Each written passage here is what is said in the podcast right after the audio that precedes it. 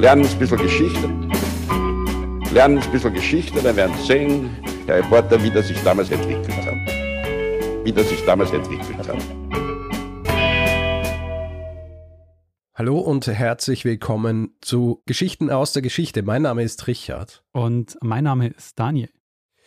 Ja, und wir sind zwei Historiker, die sich üblicherweise einmal in der Woche eine Geschichte aus der Geschichte erzählen, abwechselnd.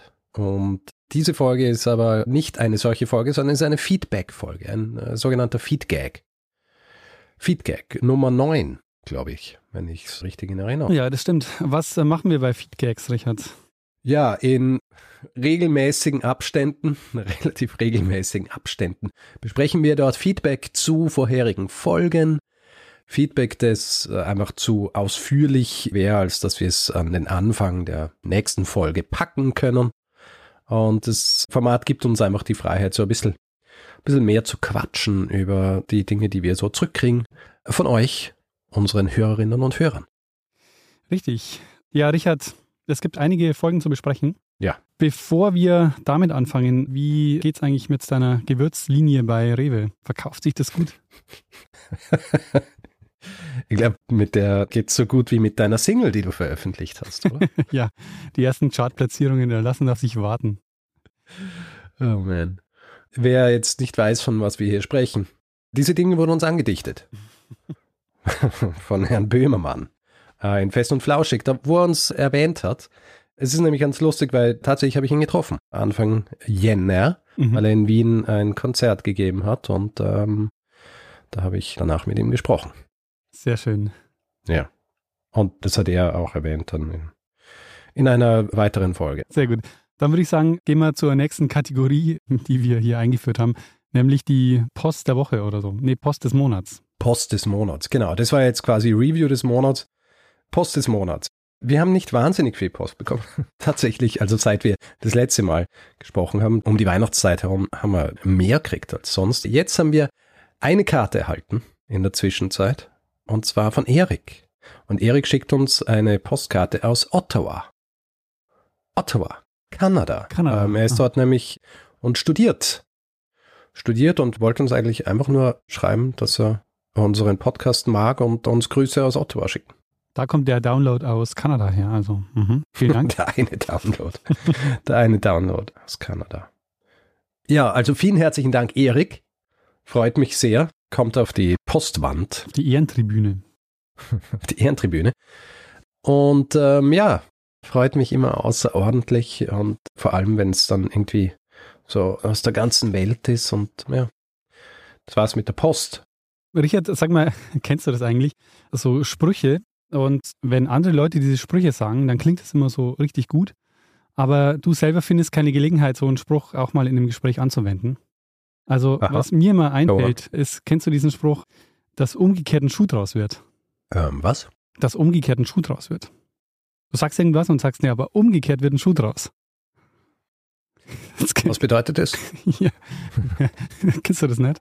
Äh, äh, nein. Aber, aber was heißt, äh, immerhin, äh, I'm intrigued, ja? ich habe jetzt aber kein Beispiel. Nee, jetzt müssen wir anders machen. Das, was, du hast kein Be nee, ich habe kein Beispiel. Was soll das heißen? Ja, ja aber, du, aber du weißt, was es bedeutet, wenn man es sagt. Ja, wenn man es sagt schon. Hast du das nie gehört? Na, aber wie, wann kann man das anwenden? Ja, du sagst irgendwas und sagst irgendwie, ähm, ja, so klappt's nicht, aber umgekehrt wird ein Schuh draus. Ja, aber kannst du.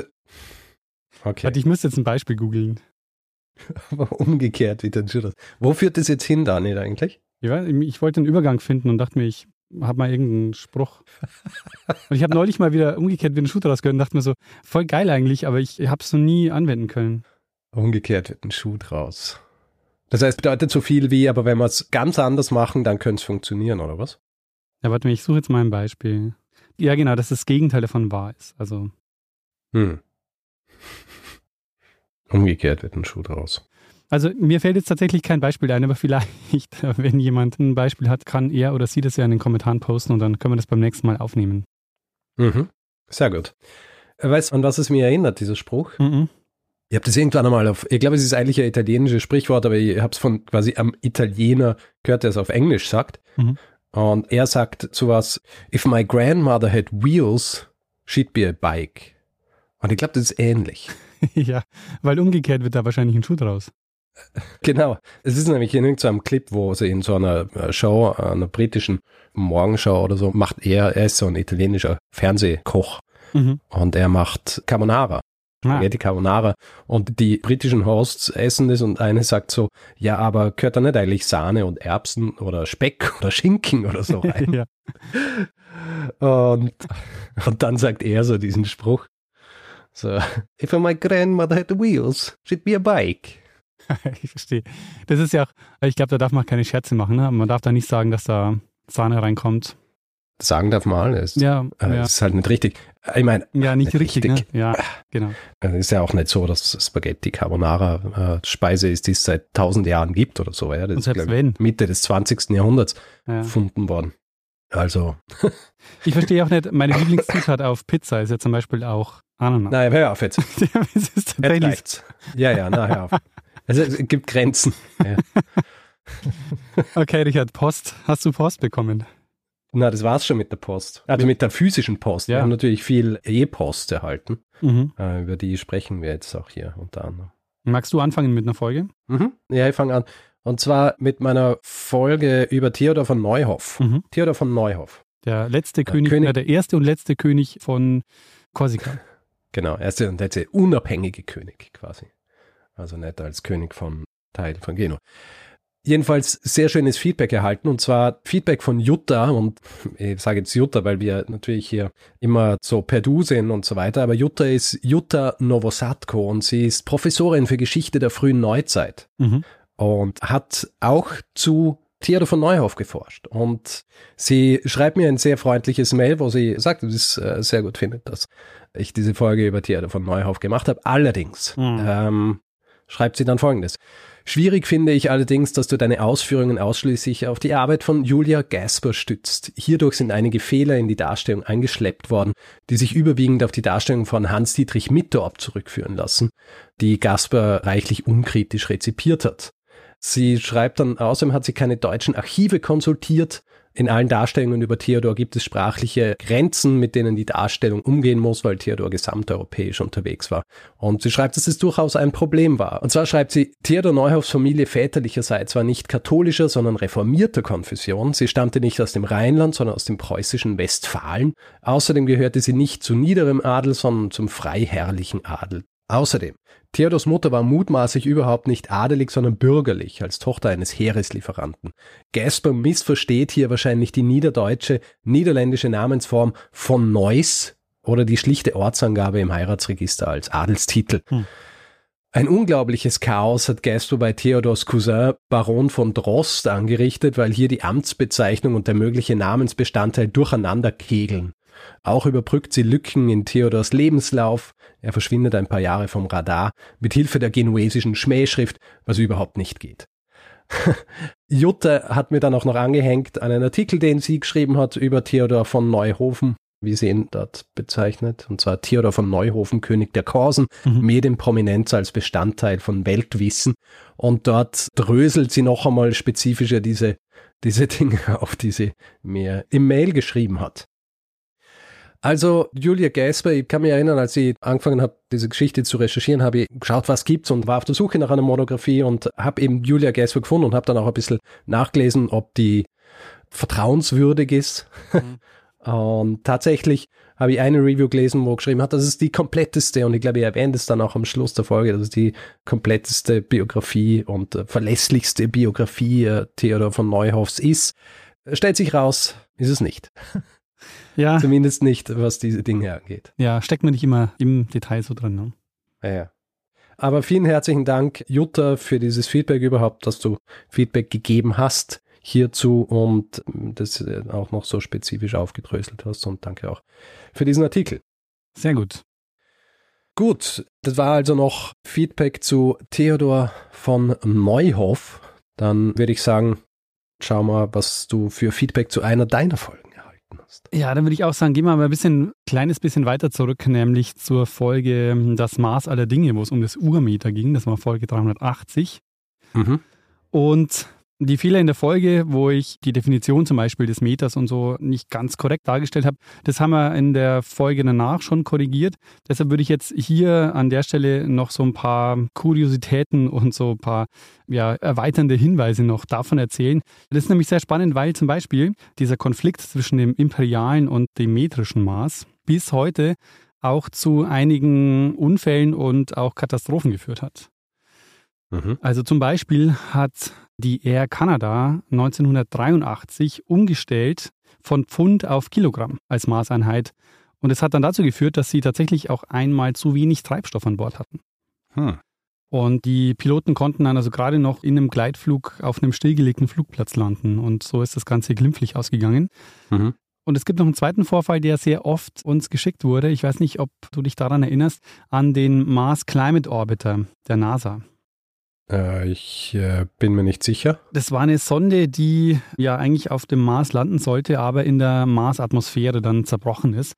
Und das Ganze lag daran, weil die Flugbahn falsch berechnet wurde, weil nämlich sie haben auf der einen Seite das metrische Maß Newton benutzt und auf der anderen Seite die Navigationssoftware, die hat nämlich mit dem imperialen System gerechnet und da haben sie Pound Force genommen als imperiale Einheit. Ja, und das hat eben dazu geführt, dass sie die Flugbahn falsch berechnet haben und das Ganze ist dann, ich glaube, sie haben sich dann dem Mars 57 Kilometer genähert statt 150 Kilometer und deshalb mhm. ist dann die Sonde kaputt gegangen. Ungünstig. Mhm. Genau. War ja auch teure Fehler. Ähm, warte mal, kannst du ja sogar sagen, 125 Millionen Dollar teuer. Eieieiei. Hm. Ei, ei. Das war 1999. Ja, wenn abgesehen davon, dass da ja Jahre an Arbeit drinstecken. Oh ja. Und alle Beteiligten natürlich da Jahre drauf hinarbeiten und dann. Und dann echt nur, weil raus. die einen mit Newton und die anderen mit ähm, Houndforce. Ah, ja, ja. Hm. Na gut, aber mittlerweile haben sie sich auf eines geeinigt, oder? Ich hoffe. Also zumindest, zumindest müssen sie es halt umrechnen, falls hm. die mal wieder ein gemeinsames Projekt machen. Hm. Vielleicht noch eine Sache, der Weltraum-Nerd, Ed Nikos Panoptikum auf Twitter, der hat uns darauf hingewiesen, wir haben ja über diese beiden Astronomen gesprochen, die die Berechnung machen.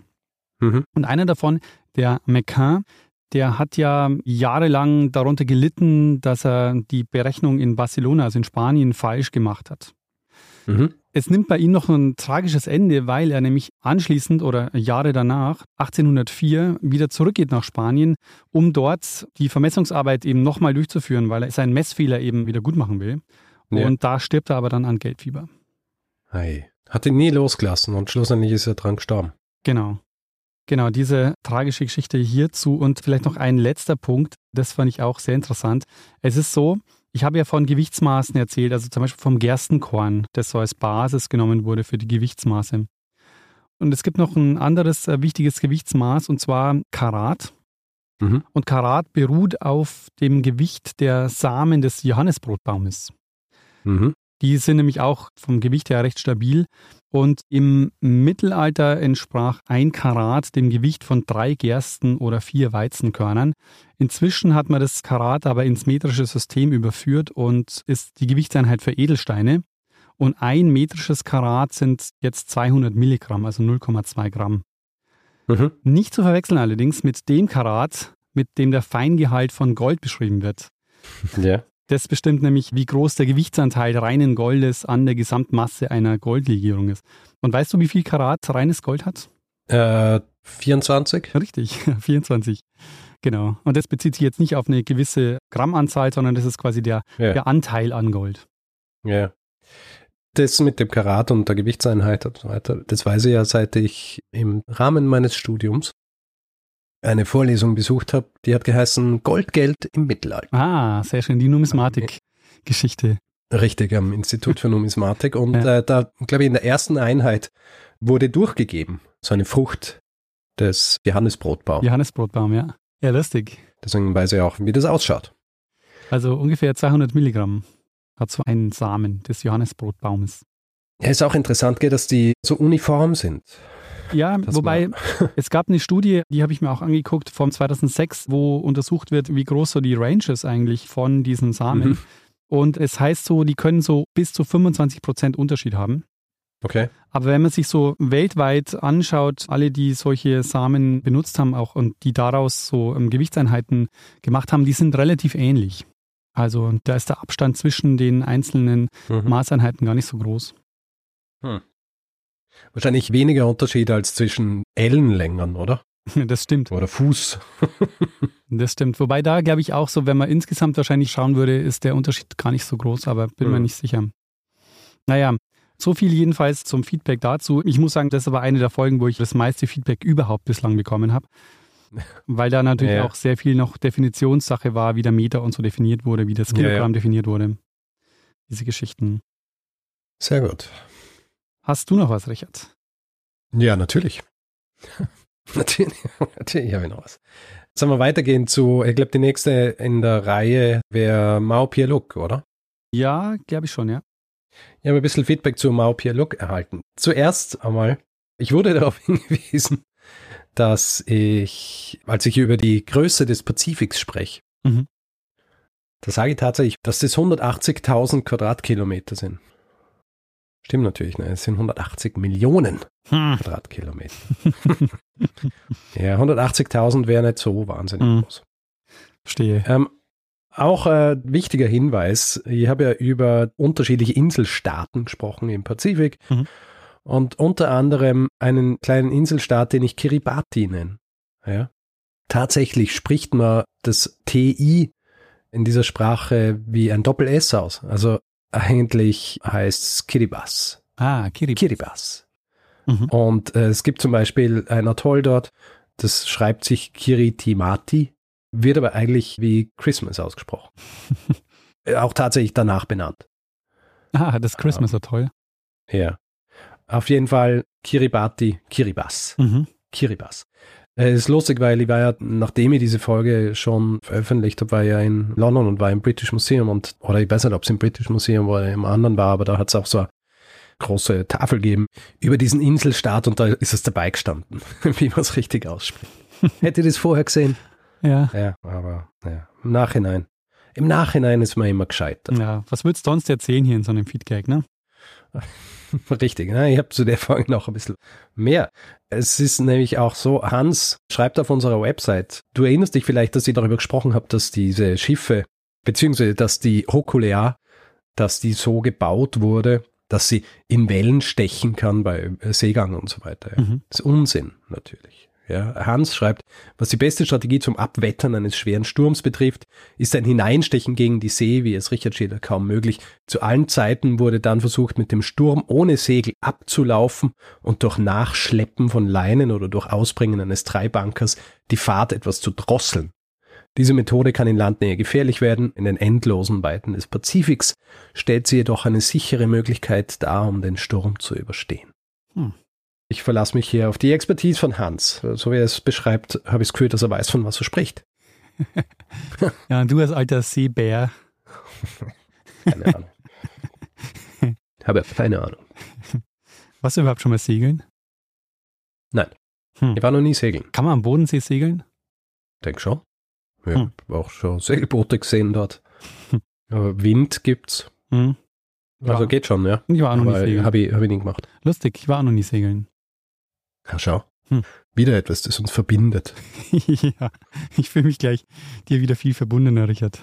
Das ist wie dieser Scherz. Kennst du diesen Scherz, wo, wo jemand einen anderen fragt, du, warst du schon mal in Mexiko?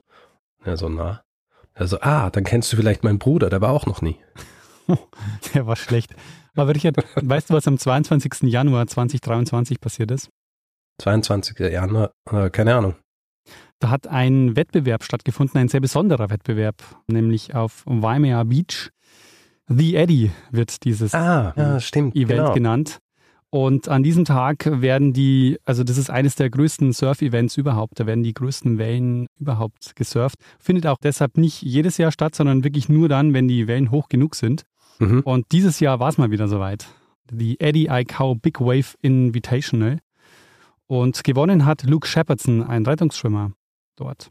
Ha. Ja, damit hat er quasi auch die Tradition von Eddie fortgesetzt, aber der war ja auch ein Rettungsschwimmer. Mhm, genau. Und Eddie selber hat ja wiederum die Duke Kahanamoku Trophy gewonnen, oder? Genau, ja. Ja. Alles verbunden. Alles verbunden. Noch ein bisschen was zu dieser Folge. Andreas schreibt nämlich in einem Mail an mich über David Lewis. Ich weiß nicht, ob du dich an den Namen erinnerst. Ich erwähne ihn kurz in der Folge und zwar erwähne ich David Lewis, weil er sich auch beschäftigt hat mit der polynesischen Seefahrt und ich habe ihn, wie soll ich sagen, ein bisschen zu wenig erwähnt eigentlich.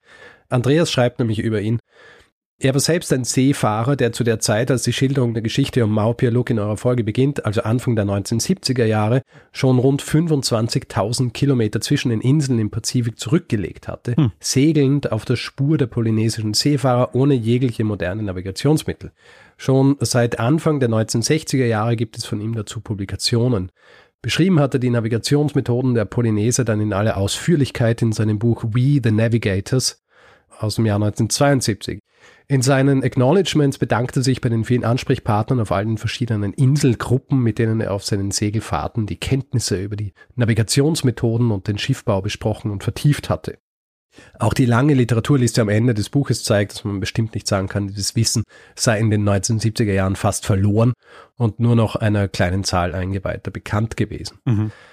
Es ist tatsächlich so, ich habe noch ein bisschen nachgelesen über David Lewis dann und ich habe gelesen, dass er selber auch Inspiration für die Polynesian Voyaging Society war, ja, überhaupt dieses Projekt zu starten. Und er war selber Teil der Crew, als die Hokulea ihre Jungfernfahrt nach Tahiti gemacht hat. Hm. Ja.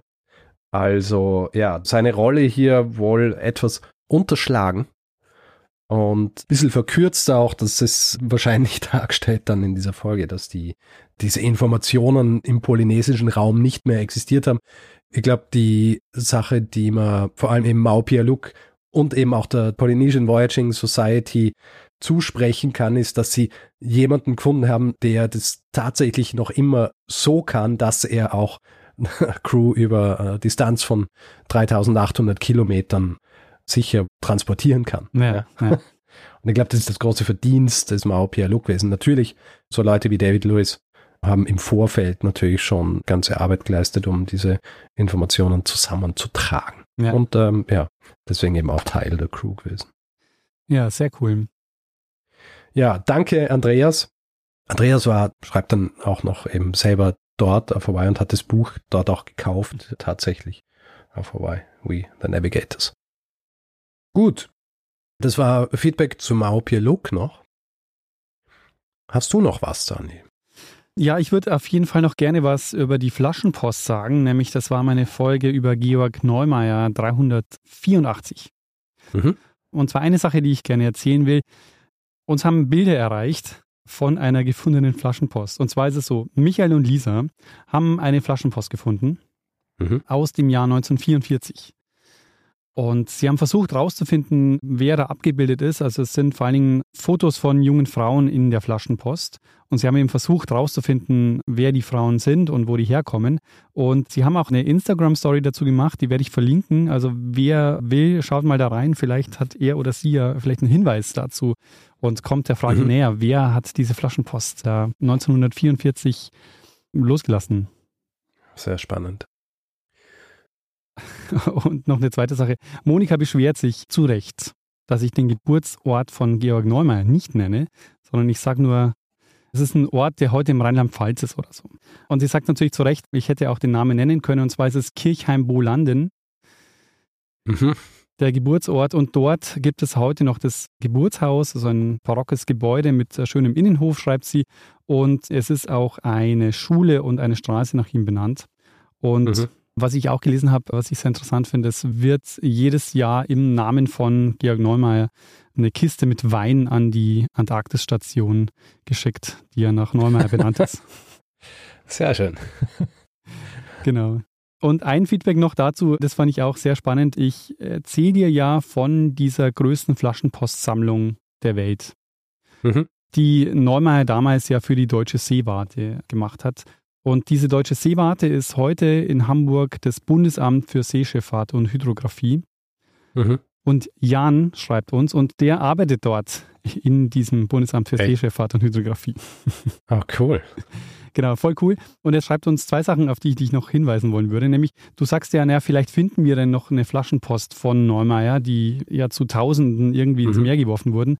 Und ja nicht alle davon wiedergefunden wurden. Und er sagt, die Hoffnung ist gar nicht so, also man kann schon Hoffnung haben, wieder eine zu finden. Es ist nämlich erst im Jahr 2018 eine gefunden worden in Australien. Mhm. Und die lag aber wahrscheinlich, also nach 132 Jahren, die lag aber wahrscheinlich die meiste Zeit im Sand rum und wurde ja, ja. wieder ausgegraben. Eben, man braucht ein bisschen Glück, ja. Dass sie irgendwo drunter rutscht oder so, wo sie über Jahrzehnte einfach ignoriert wird von entweder der Natur oder Menschen oder Tieren. Genau. Aber kann also passieren. Also wenn du am Strand bist, dann möchte ich dir die Hoffnung nicht nehmen, da ein bisschen genauer zu gucken. Muss halt mehr ans Meer eigentlich. Ja. Also Ansonsten australische schwierig. Küste wäre schlecht. Ja. In der Donau werde ich nichts finden. wahrscheinlich nicht. In der Donau nicht und ja. So am Mittelmeerstrand wahrscheinlich auch eher weniger. Ja, mhm. unwahrscheinlich. Und noch eine zweite Sache, auf die er hinweist, es gibt gegenwärtigen Driftkörperprogramm, nämlich das ARGO-Programm. Und äh, da macht nämlich das Bundesamt für Seeschifffahrt und Hydrographie auch mit. Und die hat man eben in die Meere gesetzt und die sinken selbstständig ab, also auf eine definierte Tauchtiefe und messen dann eben auch die Strömung und driften und steigen dann ab und zu wieder auf und senden dann die Daten weiter. Und diese Driftkörper heißen Argo-Floats und davon gibt es eben auch sehr, sehr viele, die im Meer verteilt sind. Das ist die moderne und wissenschaftliche Variante der Flaschenpost. Mhm. sehr schön. Genau, also vielen Dank, Jan, für dein Feedback.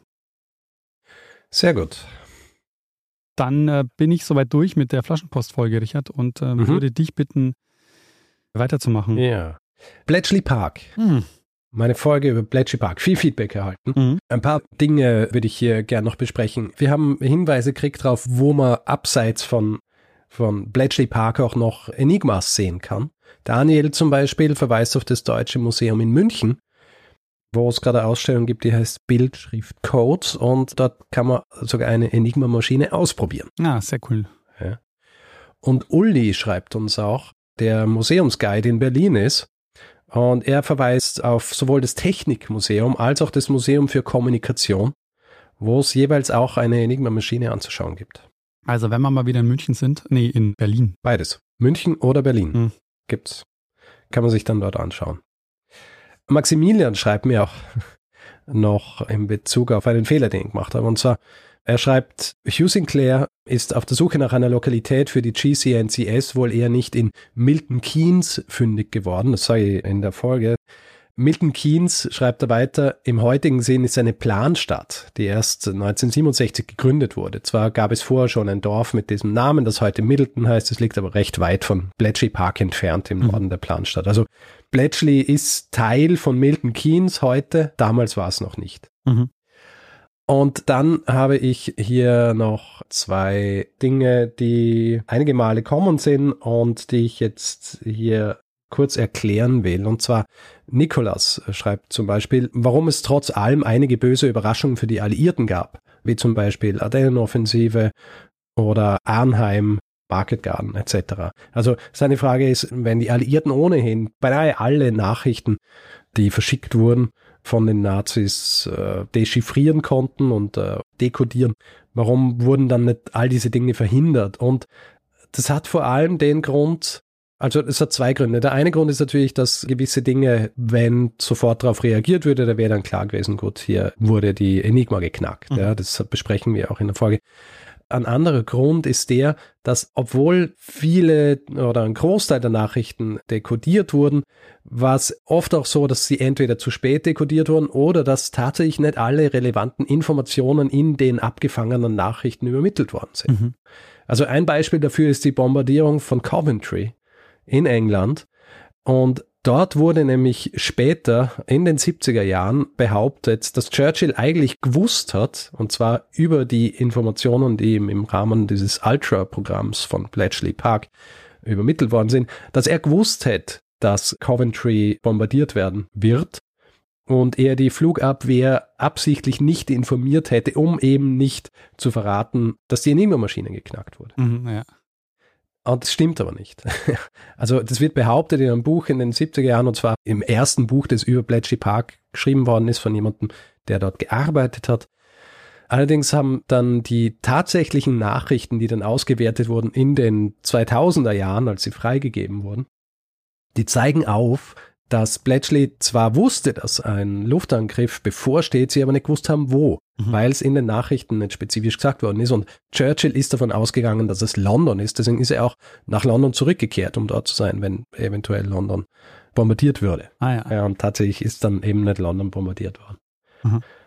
Trotz dieser Anstrengungen war es nicht immer möglich, alle Informationen rauszuholen und deswegen haben viele Dinge halt auch einfach nicht verhindert werden können. Mhm. Und dann habe ich noch eine ganz interessante Geschichte.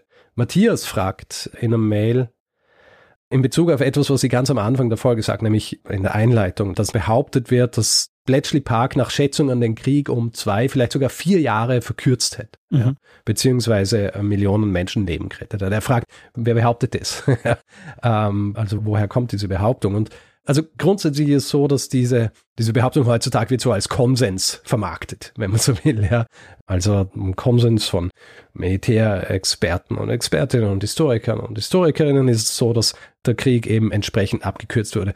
Ich habe ein bisschen gesucht und es gibt zum Beispiel den deutschen Historiker Jürgen Rover, der im Jahr 1979 schon schreibt über Bletchley Park. Also er hat sich viel mit der Geschichte der Marine auseinandergesetzt und er schreibt, also zu dieser Fragestellung, wie kann man das quantifizieren, ja, schreibt er als Schlussfolgerung eines Papers, so gesehen hat Intelligence, also das, was da weitergegeben wurde, und in ihrem Rahmen besonders die Funkaufklärung, die Strategie der Westalliierten im Zweiten Weltkrieg stark beeinflusst. Ultra hatte eine zwar nicht den Krieg allein entscheidende, aber ihn zumindest auf dem atlantisch-westeuropäischen Kriegsschauplatz erheblich abkürzende Auswirkung. Auch wenn der indirekte Einfluss von Ultra auf die osteuropäischen Fronten noch nicht abschätzbar ist und man den Einfluss der davon unabhängigen Leistungen der Roten Armee für den Kriegsausgang nicht gering ansetzt, ohne Ultra wäre der Weg zum endlichen alliierten Sieg über Hitler-Deutschland und über Japan sehr viel länger geworden und hätte in vielen Bereichen einen ganz anderen Verlauf genommen, wohl mit verheerenden Folgen für Sieger und Besiegte. Also er schreibt zwar auch nicht spezifisch von Jahren, aber dass es auf jeden Fall äh, Verkürzung dargestellt hat, dieses gesamten Konflikts. Ja.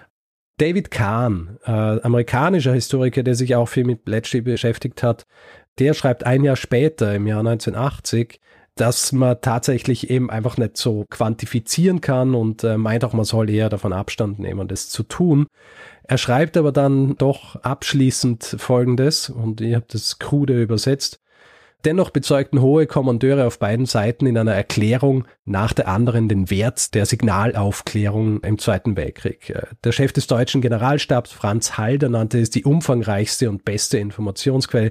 Eisenhower sagte dem Verwaltungschef von Bletchley, die von ihnen ausgehenden Informationen waren für mich von unschätzbarem Wert und General Marshall erklärte, dass die Lösungen wesentlich zum Sieg und enorm zur Rettung amerikanischer Leben beitragen. Und tatsächlich war dies der ultimative Beitrag der Signalaufklärung. Sie rettete Leben, nicht nur Leben der Alliierten und Russen, sondern auch durch die Verkürzung des Krieges auch das Leben der Deutschen, Italiener und Japaner. Einige Menschen, die nach den Weltkriegen eins und zwei lebten, wären ohne diese Lösungen vielleicht nicht gewesen. Also, ja, tatsächlich so spezifisch quantifizieren lässt sich's nicht aber man kann eben davon ausgehen, dass die Arbeit, die dort gemacht wurde und die Informationen, die dann vermittelt wurden, dass die schon zu einer, wie soll ich sagen, unbestimmten Verkürzung ja. des Konflikts beigetragen haben. Klar, also das wäre ja so eine klassische Was wäre wenn Geschichte, die kann man natürlich nicht seriös richtig quantifizieren. Richtig. Gut. Vielleicht noch eine Sache zu Bletchley Park, ganz lustig. Markus schreibt nämlich auf unserer Seite, im Schuljahr 2010, 2011 habe ich ein Jahr an der Lord Grey School, mittlerweile Lord Grey Academy in Bletchley als Fremdsprachenassistent gearbeitet. Dabei habe ich natürlich nicht nur Bletchley Park besucht und es ebenso wie Richard als sehr beeindruckend empfunden, sondern auch gemerkt, dass diese ganze Geschichte in Bletchley auch außerhalb des Museums rezipiert wird und eine große Rolle spielt. In der Lord Grey Academy gibt es wie in Hogwarts Häuser, denen die SchülerInnen zugeordnet werden. In der Schule könnte man die Namen der Häuser als Testfragen zu eurer heutigen Episode nehmen. Enigma, Colossus, Ultra, Turing, Lorenz und Mercury. ja, finde ich sehr lustig. Ja, cool. In welchem Haus wärst du, Richard? Oder muss das der Hut entscheiden? Das Hut entscheiden. Aber wenn ihr es mal aussuchen könnt, wahrscheinlich äh, Colossus. Colossus. Das klingt am mächtigsten. ja. Sehr gut. Ja, sehr schön. Schönes Feedback dazu. Und letztlich hat man auch gemerkt, ne, das ist natürlich auch ein Thema, was, was viele heute noch bewegt. Ja, Richard, ähm, wie schaut's denn aus Womit? mit weiterem Feedback? Ähm, Ähm, hast du noch was? Ich hätte noch eine kurze Sache zu Delmonicos, also meiner vorletzten Folge, die ich gemacht habe. Ja, wie sind dir die Egg Benedicts, die, wie ist das Egg Benedict geworden, die Ex Benedict? Die Ex-Benedict. Naja, die, die ich gemacht habe. Also gut, äh, mittlerweile haben wir aber auch schon einige Fotos gekriegt von Leuten, die selber entweder in Lokalen bestellt haben oder selber gemacht haben. Mm, das stimmt. Ja. Was ich mich noch frage, ist, selbst wenn ich das jetzt hinbekomme mit dem Strudel und dem Ei dann da rein und so, wie kriege ich die Sauce Hollandaise hin? Ja, das ist ein bisschen komplizierter. Ach so, eben. Siehst du, das ist eigentlich komplizierter, weil wir reden hier über die pochierten Eier, aber in Wirklichkeit ist die Sauce Hollandaise nämlich die Schwierigkeit. Eine schwierige Sache nicht. Du musst einfach viel, ähm, viel rühren. Oder halt so mit dem Schneebesen. Das machst du die auch selber. Ja. Mhm. Das ist tatsächlich nicht so schwierig. Okay. Man macht es normalerweise so im Wasserbad. Mhm. Im Rezept von Charles Ranhofer oder Ranhofer wird nicht im Wasserbad, sondern einfach so im Topf gemacht. Mhm. Geht auch. So haben wir es dann auch gemacht für Martinas Kochsalon. Ah, verstehe. Was ist da drin außer Eigelb? Äh, was sind drin? Eigelb, Butter, Also vor allem Eigelb und Butter. Eigelb, Eigelb und Butter. Sonst müsst ihr nachschauen. Oder ich kann auch einfach nachschauen. Modern Hollandaise Sauce. Sauce Hollandaise modern. Butter, dann in dem Rezept zwölf Eidotter und dann einfach so zusammen whisken. Dann gibt man noch ein bisschen Salz und Mignonette dazu. Das im Grunde einfach nur so ein bisschen Essig mit äh, Schalotten ist. Mhm. Dann kann man auch noch, falls man das nicht hat, kann man Cayenne dazugeben. Mhm. Und äh, ein paar Zitronen. Äh, also ein bisschen Zitronensaft auch noch. Das kann ich aber auch zu meinem weichgekochten Ei essen. Hm, Du kannst zu allem essen, ja. Hm. Ist gut. Zu Spargel zum Beispiel. Spargel. Ja, oder? Sauce Hollandaise und Spargel ist doch auch so ein Klassiker. Auch ein Klassiker. Muss man halt mögen. Hm. Spargel. Ja, muss man alles mögen. Man muss auch Eier mögen, wenn man Eier isst. True. Wir sind, wir sind was ganz Heißem auf der Spur. Ja. Wie schaut's aus, Richard? Du wolltest noch was zum äh, Genau. Delmonicos sagen. Ähm, in meiner Geschichte über Delmonicos schreibe ich ja, oder schreibe äh, rede ich ja darüber, dass es als das erste Restaurant der USA gilt. Mhm. David schreibt Feedback. Und zwar folgendes. Nachdem ich die neueste Folge genossen habe, musste ich trotzdem ein bisschen nachforschen. Ich bin mehrmals auf eine Buchrezension gestoßen, die um das Buch von Paul Friedman ging, also dass das eines meiner Hauptquellen war. Nicht überraschenderweise ist es umstritten, welches Restaurant ein French Menu wirklich zuerst in den USA serviert hat. Eine Website behauptet, dass das Tremont House in Boston im Jahr 1828 das allererste war. Also ja, es ist umstritten. Mhm. ist umstritten. Er schreibt aber dann auch noch, aber es war mir mehr interessant, dass ich laut dem Buch Dining Out, A Global History of Restaurants, die allerersten Lokale, die man als Restaurants bezeichnen kann, in Kaifeng und Hangzhou in China gegen 1100 befanden. Ich frage mich nur, wie Herr Dickens die Nudeln bewertet hätte. Also natürlich das erste Restaurant, und ich meine, da wilde jetzt in deiner Folge, die du eigentlich gemacht hast, Mhm. aber da geht es natürlich darum, das erste Restaurant, das auch wirklich so diesen Namen hat, also wirklich aus dem Französischen, Mhm. dieses Restaurant, woher das ja eigentlich kommt, was so viel bedeutet wie sich erholen oder, oder stärken, Ja. dass quasi Etablissements versehen mit diesem Namen existieren. ja. Ähm, natürlich in China, kann mir gut vorstellen, Das ist dass ja es dort schon früher solche Einrichtungen gegeben hat. die Schwierigkeit ist auch ein bisschen, natürlich gab es auch schon längst ja Gasthäuser und so, wo man sicher auch Hm. was essen konnte. Ja, Aber das unterscheidet sich eben von dem Restaurant dann schon nochmal. ja, ja. Von der Art und Weise, wie wir es heute kennen. Mhm, genau. Gut, also danke David, der selber in den USA lebt übrigens Mhm. und auf der ganzen Welt gegessen hat, wie er geschrieben hat. Das war noch Feedback zu Delmonicos. Mm, Eine Sache habe ich noch. Mhm. Du erinnerst dich, ich habe mal eine Folge gemacht über ein Computerspiel. Oh ja, Tetris. Korrekt. Und diese Geschichte, die ist jetzt verfilmt worden und äh, kommt, glaube ich, zu Apple Plus. Ah, Apple Plus. sehr cool. Und, Und- es ist, glaube ich, ziemlich genau so die, wenn man dem Trailer glauben darf, dann ist es wirklich so eben diese Geschichte, die ich auch erzählt habe. Mhm. Also es geht darum, dass eine Person zum besten Tetris-Spieler der Welt werden will und man sieht ihn eine Stunde lang im Tetris spielen. Nein. Das ist ungefähr die Story. Ich sehe, du hast es noch gut in Erinnerung, was ich dir erzähle. ja, na, aber ich bin gespannt. Werde ich mir sicher gönnen. Mhm. Ja. Ja, eine gute Idee. Aber wird ein guter Grund sein, zumindest für einen Monat ein Apple Plus Abo abzuschließen, weil im März kommt ja, glaube ich, auch die neue Staffel Ted Lasso. Da bin ich raus, Richard. Hast du Ted Lasso nie gesehen? Mhm. Nie gesehen. Ted Lasso. Mhm. Ein Überraschungshit von Apple Plus. Verstehe. Ja. Nee, Über Fußball. Das- mag sein, aber auch bei Fußball bin ich ja mittlerweile raus. Echt? Hör, Ja. Schaust du gar kein Fußball mehr. Na, also äh, Nichts. Fußball, nee, kommerzieller Fußball ist äh, Ich schaue nur Indie-Fußball. Ja, tatsächlich würde ich mir hier so Amateurspiele schon angucken, aber so diesen durchkommerzialisierten Profifußball, da bin ich raus. Schau. Habe ich ja immer gesagt. Hast du Super Bowl geguckt? Na, nein. Ich habe nichts gefunden, wo es gestreamt wird. Also Was? so äh, nicht so irgendwie abonniert bin. Verstehe. Aber ja, ich wäre wahrscheinlich eher eingeschlafen. Aber am Hm. nächsten Morgen aufgewacht und mich sehr gefreut, dass die Kansas City Chiefs gewonnen haben. Ja, Weil es ja quasi meine, war ja mal meine Heimat. ah, deine zweite Heimat in den USA, Ja. Kansas. Richtig. äh, äh, American Football selber ist mir eigentlich ziemlich wurscht. Aber ja. Also, was ich sagen muss, ich bin zwar bei Serien und Sport im Moment raus, aber wo ich noch sehr drin bin, ist das Thema Podcasts. Und vielleicht machen wir das zum Anlass und gehen über zur letzten Kategorie dieser Folge, nämlich der Podcast des, warte, warte mal.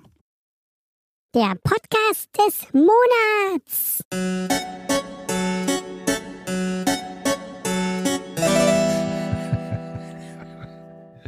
Sehr gut.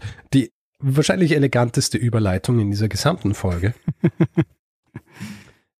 Hast du was, Richard? Ich habe was. Passend irgendwie zu Essen. Zu Mhm. Essen. Und zwar, es ist ein bisschen Cheating, weil eigentlich ist es eine BBC-Sendung, die auch als Podcast zur Verfügung steht. Mhm. Das Ganze heißt The Kitchen Cabinet und ist eigentlich schon in der Season 39. Und es geht um Essen, um Anbau von Essen, ums Verwerten von Nahrungsmitteln und es ist im Mhm. Grund so eine Panel-Show, die moderiert wird von Jay Rayner. Kennst du Jay Rayner? Nee, sagt man nichts. So einer der bekanntesten Essenskritiker, Restaurantkritiker und Essensmensch Großbritanniens. Und bei diesem Panel, da sind unterschiedlichste Leute dabei, die übers Essen sprechen. Und das ist immer vor Publikum. Sie beantworten dann auch Fragen, die Leute haben Mhm. zu Essen. Unter anderem dabei auch Annie Gray, die ein Food Historian ist. Mhm. Mhm. Also sehr spannend, wer gern isst und wer gern auch so ein bisschen die historischen Aspekte des Essens kennenlernt, ein bisschen mehr darüber lernt, dem oder der sei das empfohlen. The Kitchen Cabinet gibt's auf BBC Radio 4 und kann man sich eben runterladen. Leider nicht alle Folgen, sondern nur die aktuelle Season und das sind momentan, glaube ich, fünf Folgen. Ja, ja. Und kommt dann jede Woche neu, jeden Monat neu. Wöchentlich. Mhm. Ja. Sehr gut. Gibt es auch eine Folge mit Jamie Oliver? Mit Jamie Oliver, ich glaube nicht. Das wäre der einzige britische Koch, den ich kenne. Der einzige britische Koch. Oder? Hm. Kenne ich noch einen anderen? Wahrscheinlich Äh, nicht. Rick Stein. Na, kenne ich nicht. Kennst du nicht? Ah, ah. Der macht seit Jahr und Tag großartige Sendungen. Großartig. War auch einmal in Wien für, der hat so eine Sendung, wo er so ein Wochenende in irgendeiner Stadt geht Mhm. und oft eben nicht so die Standardstädte, wo man hingeht für ein Wochenende. Aber er ist eben auch einmal in Wien. Und ja, Hast bei ihm gegessen? bei ihm, Mhm. naja, er besuchte nur Wien, er kochte Ach nicht. so, ach so. Verstehe. Ja, ja. Er ist dann nur ein Wochenende. Ich dachte, Er ja. hat sein Restaurant in Cornwall und er macht so Sendungen auch über Cornwall. Ich glaube, jetzt gerade die dritte Staffel schon, wo er durch Cornwall fährt und über Essen, aber auch über die Geschichte Cornwalls. Es ist immer mit so historischen Aspekten auch Mhm. gespickt, das Ganze. Also ähm, eine schön runde Sache. Ah, cool. Ist Cornwall nicht der Ort, der so direkt an der Küste liegt und wichtig war Ja. auch zum Thema Schmuggelei? Ja. Ah, sehr gut. Kenne ich noch aus dem Englischunterricht. Echt? Ich glaube ja, da kam irgendwann mal eine Geschichte über Cornwall Hm. vor. Ja, ja, es war lange Zeit so relatively lawless Aha, dort. Ja. sehr cool. Na, aber es, äh, ja, also, wie sind wir da jetzt gelandet? Ach so, weil du gesagt hast, du kennst nur Jamie Oliver, gell? Hm. Ich schaue viel britische Kochsendungen. Ja, das denke ich mir. Und aber ich muss ganz ehrlich sagen, mein Interesse für britische Kochsendungen geht so gegen minus eins. Das ist Aber- sehr gemein. Nee, nee, ist nicht gemeint, weil mein Interesse für deutsche Kochsendungen geht auch gegen minus eins. Hm. Wahrscheinlich liegt es daran, dass Kochsendungen insgesamt mein Interesse nicht unbedingt wecken. Insgesamt minus eins. ja, genau. Sehr, Ähm, sehr gut. was Ja. hingegen mein Interesse geweckt hat, ist Ja. ein Podcast, der diesmal mein Podcast des Monats ist. Und zwar eine siebenteilige Reihe, in dem die Geschichte eines Neubaus in Berlin-Charlottenburg erzählt wird. Heißt Teurer Wohnen und ist von Detektor FM und von Radio 1 produziert. Und Mhm. Charlotte Thielmann geht mit einem Team in dem Podcast der Geschichte nach, wie ein Haus dort abgerissen wird, um sehr teure Eigentumswohnungen zu bauen, mit einem Kaufpreis von 22.600 Euro pro Quadratmeter. Oh. Während die Miete dort vorher relativ günstig war. Und es war so ein eins oder zwei Nachkriegshäuser, die da standen, die haben sie abgerissen und dann eben diese Luxus-Eigentumswohnungen gebaut. Wobei das Thema Luxus, man lernt da sehr viel, auch über so rechtliche Aspekte zum Beispiel, also ab wann zum Beispiel gilt so eine Wohnung als Luxuswohnung und so. Sehr spannend. Und ich habe diese sieben Folgen wirklich echt schnell durchgehört, weil man viel darüber erfährt, was so am Immobilienmarkt falsch läuft im Moment. Hm, Sehr gut. Also nicht sehr gut, was schief läuft, aber weil du das jetzt so gesagt hast, bedeutet es, es gibt äh, wirklich spezifische Quantifizierungen dafür, ab wann was als Luxus bezeichnet wird. Ähm, ja, also tatsächlich ist es so, dass ja, wenn du Häuser abreißt und sozusagen Wohnraum aus der Stadt nimmst, dann musst du das ja genehmigen lassen und es wird nur genehmigt, wenn du wieder Wohnraum schaffst. Mhm. Und dieser Wohnraum, der muss angemessen sein. Also du kannst jetzt nicht irgendwas hinbauen, sondern es wird schon auch geguckt, wie viele Wohnungen wie viele Quadratmeter kommen jetzt neu dazu oder wie viel sind es weniger.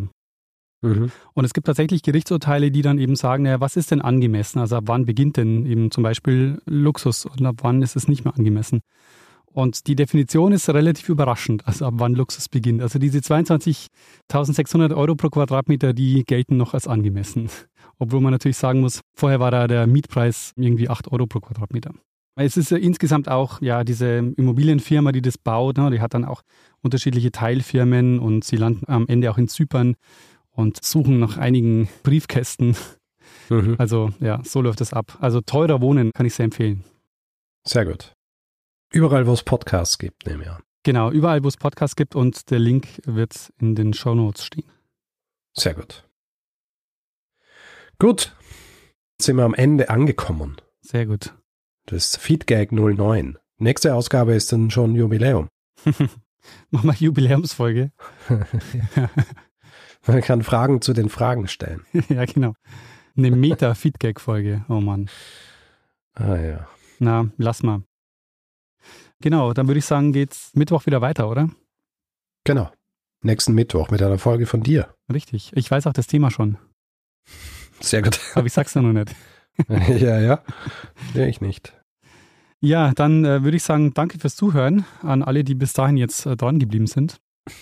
Mhm. Und dir auch danke, Richard, für alles. Ja, gern geschehen. Gern geschehen, Dani. Ich freue mich immer wieder, mit dir sprechen zu können. Vor allem in so einem relativ ungezwungenen Rahmen. Das Ein stimmt. Feedgag. Ja, ist immer noch ein bisschen ungewohnt, muss ich sagen, aber Ja. Ansonsten sind wir so äh, Business. Mhm. All the time. All business all the time. Aber jetzt können wir wirklich so, ja, jetzt, wo wir in Schwung kommen, würde ich sagen, geben wir dem einen das letzte Wort, der es immer hat, oder? korrekt. Bruno Kreisky. Lernen ein bisschen Geschichte.